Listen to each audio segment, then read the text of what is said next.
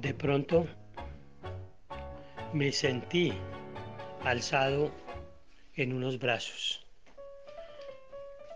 que me asomaban a una pequeña ventana.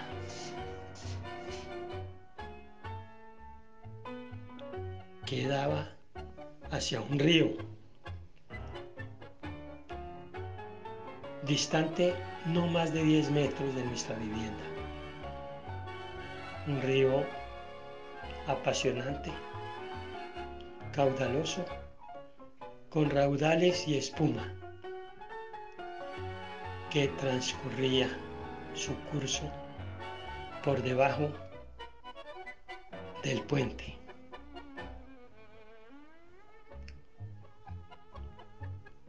Como me gustaba ese sonido y ese paisaje, me entretenían mientras mi madre, Ercilia Ortiz, alimentaba a mi hermano menor, Duvier.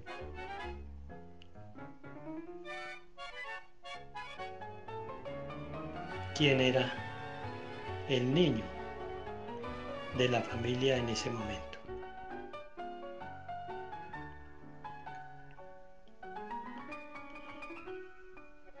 Luego tuve conciencia del lugar donde habitábamos, una casa hacia adentro y hacia afuera, una tienda de víveres y abarrotes y, por qué no decirlo, cerveza y aguardiente.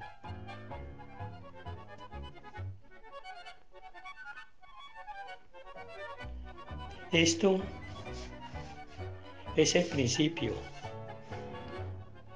de una fascinante historia de la familia Álvarez Alzate Ortiz, que unas personas muy allegadas a mi corazón me han pedido que lo divulgue por ser el mayor de esa familia en este momento.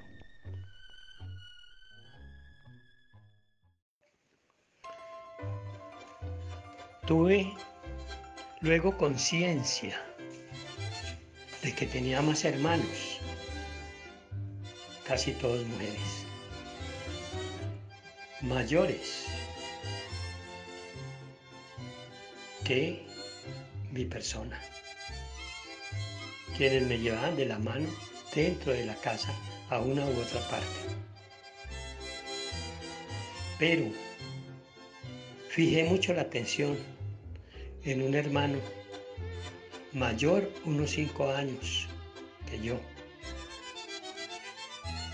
quien nunca se paraba de un taburete de madera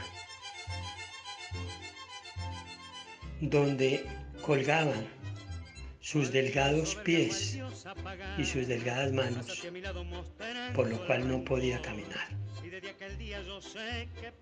Su nombre era Jair y había nacido como unos cinco años antes que yo, tullido, según lo manifestaban mis padres, pues no se conocía en ese momento otro nombre para esa grave enfermedad.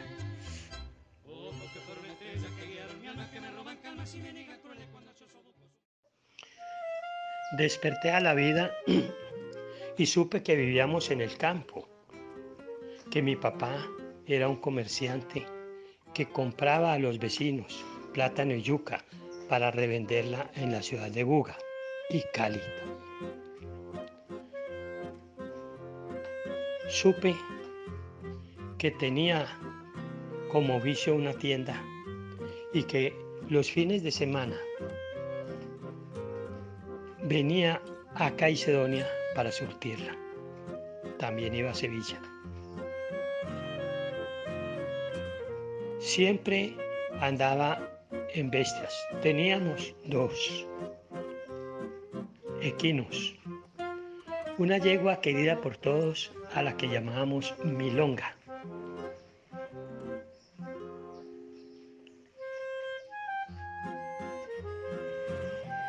Blanca y Rusia,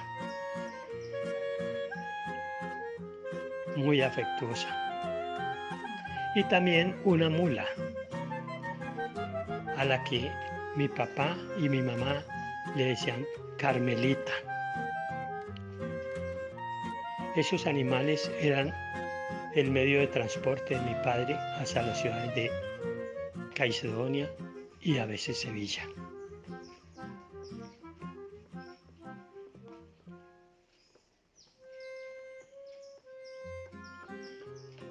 Murió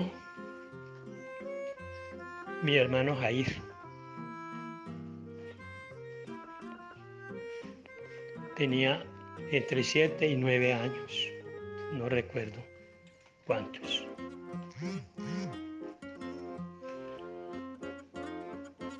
Y la necesidad de que mis hermanas mayores entraran a la escuela. Así como la enfermedad de asma de mi padre Luis María Álvarez.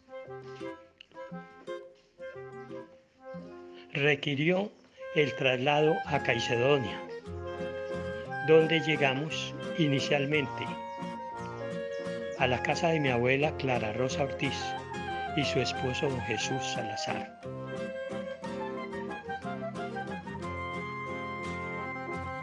Ubicada de dos pisos y ubicada en, lo que, en el barrio que hoy llama la Ciudadela, frente a la cancha de fútbol de Caicedonia en ese entonces. Posteriormente, no mucho después, nos trasladamos a la esquina de esa cuadra donde mi papá seguía yendo a la tienda y de la playa, así se llamaba el sitio. También se hablaba mucho de los colindantes, como era Limones y Fuentehermosa. Se hablaba de don Antonio Narices, de don Chanito Para. Entonces mi papá volvía allá para vender la tienda y logró hacerlo. Siguió muy enfermo con sus viajes a Buga y Cali mientras nosotros estábamos en Caicedonia. Finalmente, vino de un viaje de esos bastante enfermo y falleció en la casa de la esquina, que aún se conserva con las mismas eh, estructuras, mas no las mismas puertas ni las paredes.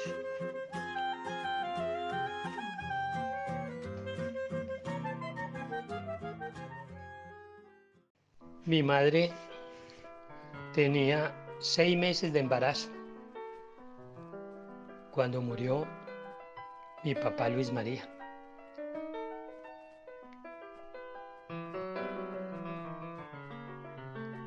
No pudo ir a su entierro y a nosotros nos trasladaron a Duvier y a mí, diagonal a la casa de una vecina que se llamaba Doña Rosa la Frutera. Nos encerraron en una sala, era de día, y por las endijas de esa puerta que daba a la calle, vi cómo salían con el entierro de mi padre muchísima gente de negro, pero no vi a mi mamá.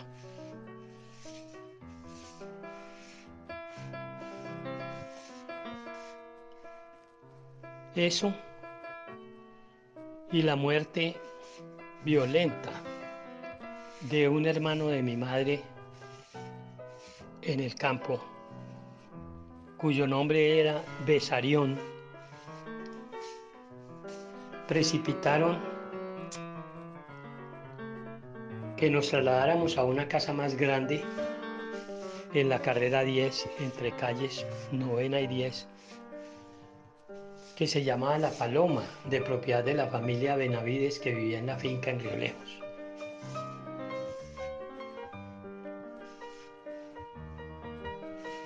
Allí, con mi abuela y con mis otros dos tíos, estuvimos viviendo y luego nació nuestro querido hermano Luis, que realmente no es Luis, pero como mi madre estaba en el duelo y muy enferma, tres meses después de morir mi padre, entonces le encomendó la labor, y Luis estaba un poco enfermo, le, encomendó la labor del bautizo a mi abuela Clara Rosa. Ella fue a hacerlo bautizar. Mi mamá le había dado el nombre de Luis María para tener el recuerdo de mi padre Luis María Álvarez en el menor de los hijos. Mi abuela muy sagazmente le colocó Jesús María en homenaje a don Jesús, el esposo de ella, que recién había muerto también. No nos dimos cuenta, hasta muchos años después, cuando Luis fue a entrar al colegio bolivariano, donde realmente pidieron la partida de nacimiento y para sorpresa de todos, nuestro querido Luis no era Luis, sino Jesús. Esa anécdota es muy simpática y ustedes saben que Luis siguió siendo Luis para nosotros. No obstante, en papeles haber quedado Jesús. Pasaron los meses y mi madre compró una casa pequeña con un salón, un patio inmenso, un solar inmenso pero angosto, donde nos trasladamos a vivir. La plata con que compró era lo que tenía guardado de la venta del lote y la fonda de la playa.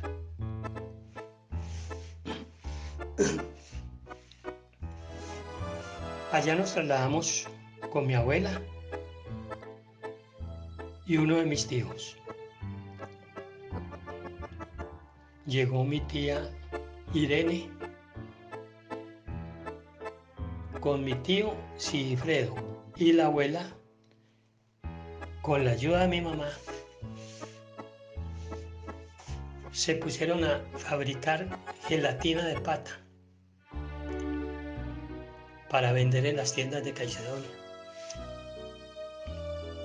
Me acuerdo todo el proceso de fabricación,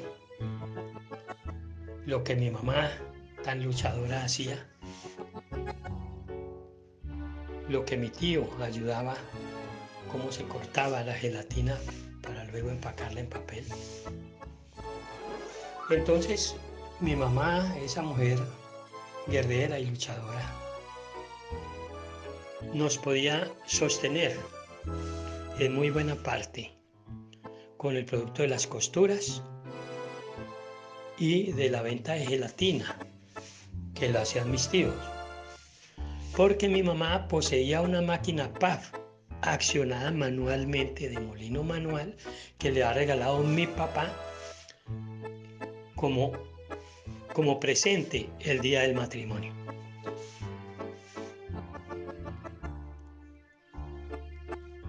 Siempre hablaré de mi mamá porque para tenernos bien, nosotros con la herencia del asma de mi padre. Muy, muy notoria en Orfani, Eucaris y Duvier.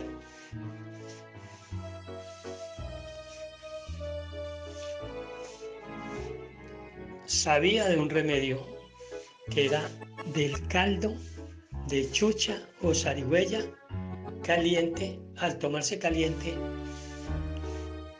aliviaba mucho el asma. Pues muchos vecinos y tantas chuchas que habían en los días en los tejados mataban las chuchas y las llevaban a mi madre, quien quitándole la cabeza, las extremidades, todas las patas y la cola, la pelaba botaba las vísceras y nos hacía un exquisito caldo con esa carne a la que a su vez adobaba, la ponía con sal al sol y después nos la daba frita o cocinada con un sabor exquisito. Ese era el caldo y la carne de chucha. Gracias a Dios nos sirvió mucho. También mi madre aunque tenía gallinas en el solar. A la vuelta, o sea, por la, calle novena hoy en día, había una gallera y mi madre fue conmigo a decirle al señor de la gallera que si en los domingos que había peleas de gallos mataban un gallo, dos, que se lo regalaban, no lo botaran, porque ella le daba utilidad. Y así tenía yo que ir casi todos los domingos por uno o dos gallos de los de pelea a la gallera, llevarlos para la casa, mi mamá les volvía a cortar la cabeza, las piernas, los desplomaba, los arreglaba y nos daba un exquisito sancocho de gallina o de pollo. Entonces, ese es el reconocimiento que le hago yo a ella y la llamo guerrera y luchadora. Vivíamos bien, felices, los vecinos muy buenos vecinos. Los Benavides se han venido de la finca a vivir a La Paloma cuando nosotros desocupamos. Teníamos de vecinos a una señora Eva con sus hijos Gonzalo y Pedro Luis. Al otro lado un señor Estorgio Muñoz con sus hijos. Al frente teníamos a don Jesús Benavides con su familia a, un lado La Paloma, diagonal La Paloma, donde nosotros vivimos, don Juan José Benavides, doña Rosa, con todos los hijos, y en la esquina a don Patrocinio Benavides, el abuelo de Jaime.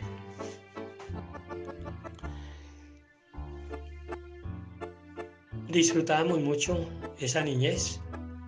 Mi mamá nos pudo comprar triciclo a Dubier y a mí. Y y aprendimos a montar felices por ahí.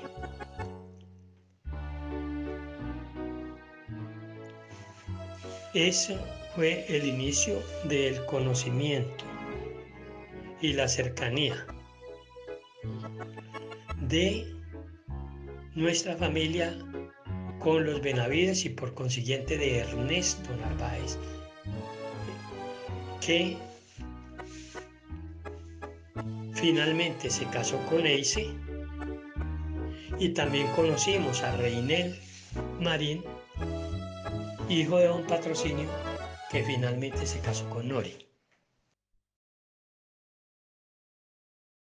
Del matrimonio de Eise y Ernesto hay una anécdota muy simpática y es que se casaron y programaron el viaje inmediato en luna de miel a Tuluá, donde unos familiares de Ernesto.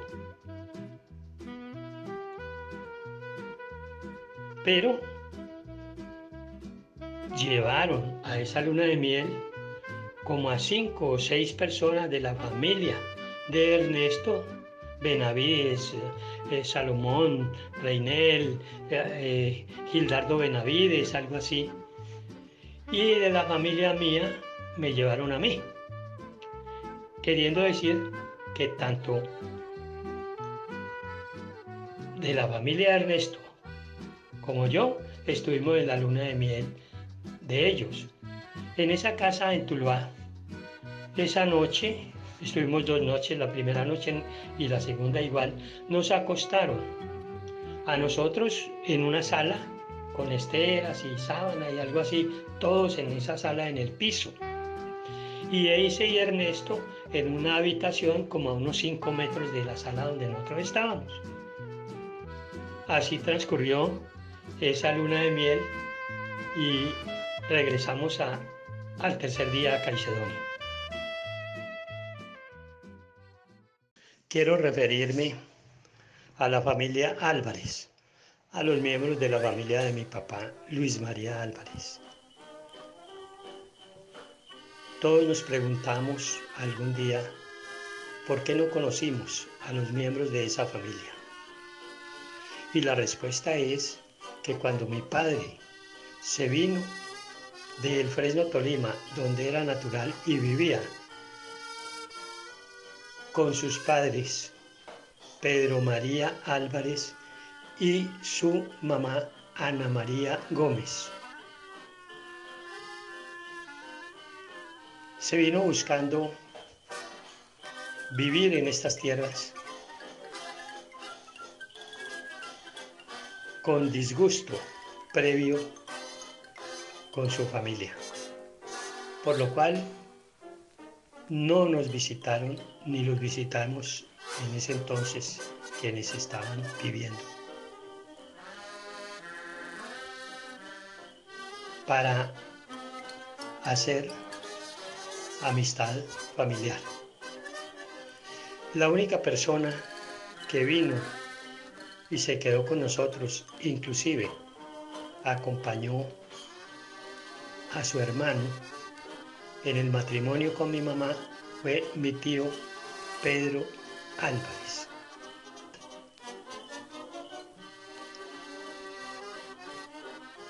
Se comentó por parte de mi mamá en algún momento que el nombre de Duvier, antecedido de Pedro, era por el recuerdo de ese tío.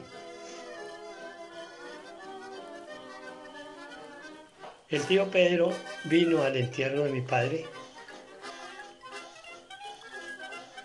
pero inesperadamente se fue.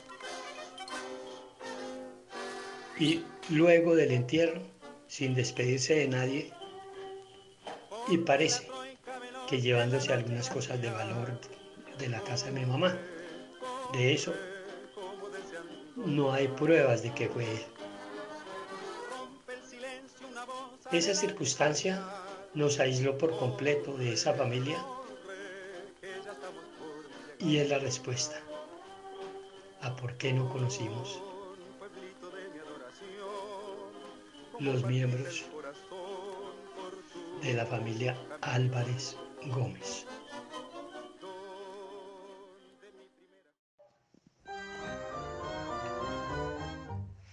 El matrimonio de Ernesto y Eise trajo para nosotros alegría porque podíamos ir a pasar vacaciones en la finca de Río Lejos que la manejaba Ernesto y allá se llevó a vivir a Eise. Posteriormente, en la relación interfamiliar, Nori conoció a, eh, Reinel, tuvieron su noviazgo y se casaron también. Ellos se fueron a vivir también a una finca límite con la de con la que manejaba Ernesto. Y allá también íbamos a vacaciones. En ese entonces, intermedio a todo esto, a todo ese esos paseos a la finca de los Benavides, sucedió un hecho lamentable y fue el homicidio de mi tío Aldemar, un hombre joven, callado, trabajador, buena persona, que fue muerto a causa de los problemas en que se había metido su hermano más joven, mi tío Sigifredo, quien en pelea hirió al hijo de un capo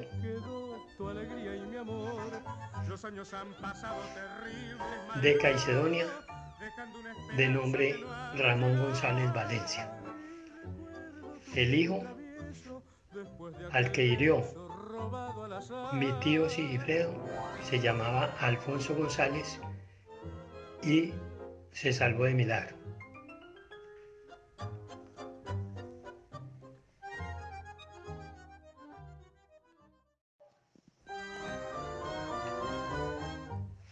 El matrimonio de Ernesto y Eise trajo para nosotros alegría porque podíamos ir a pasar vacaciones en la finca de Río Lejos que la manejaba Ernesto y allá se llevó a vivir a Eise. Posteriormente, en la relación interfamiliar Nori conoció a, eh, Reinel, tuvieron su noviazgo y se casaron también. Ellos se fueron a vivir también a una finca límite con la de con la que manejaba Ernesto. Y allá también íbamos a vacaciones. En ese entonces,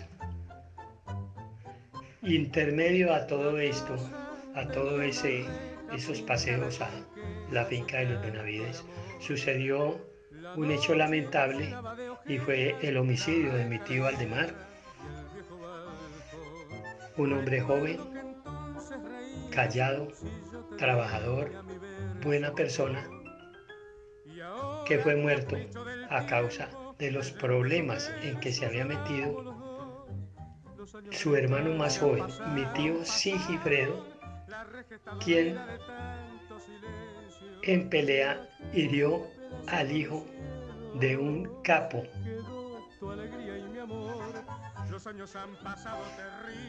de Caicedonia de nombre Ramón González Valencia.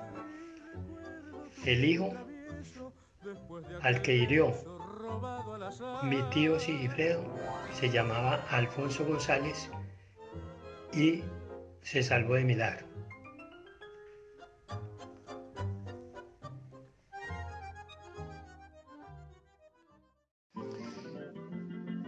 Mi tío Sigifredo pagó un par de meses de cárcel por las lesiones personales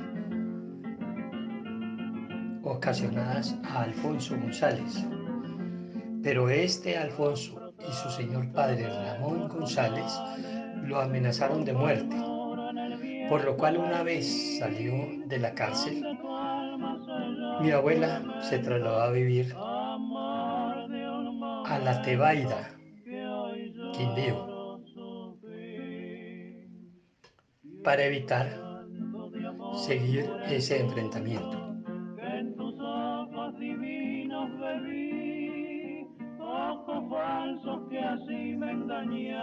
Como no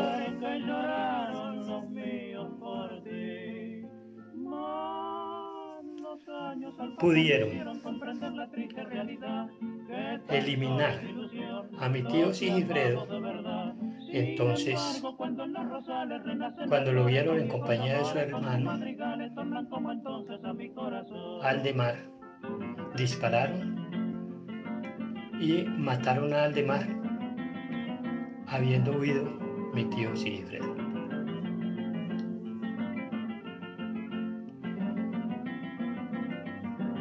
En la Tebaida, Sigifredo tomar venganza.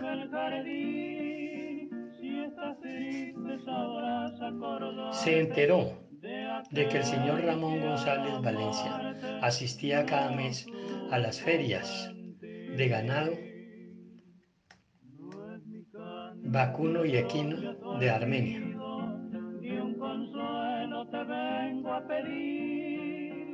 Y cualquier día de esos acudió a la feria, lo encontró y lo asesinó de tres puñaladas.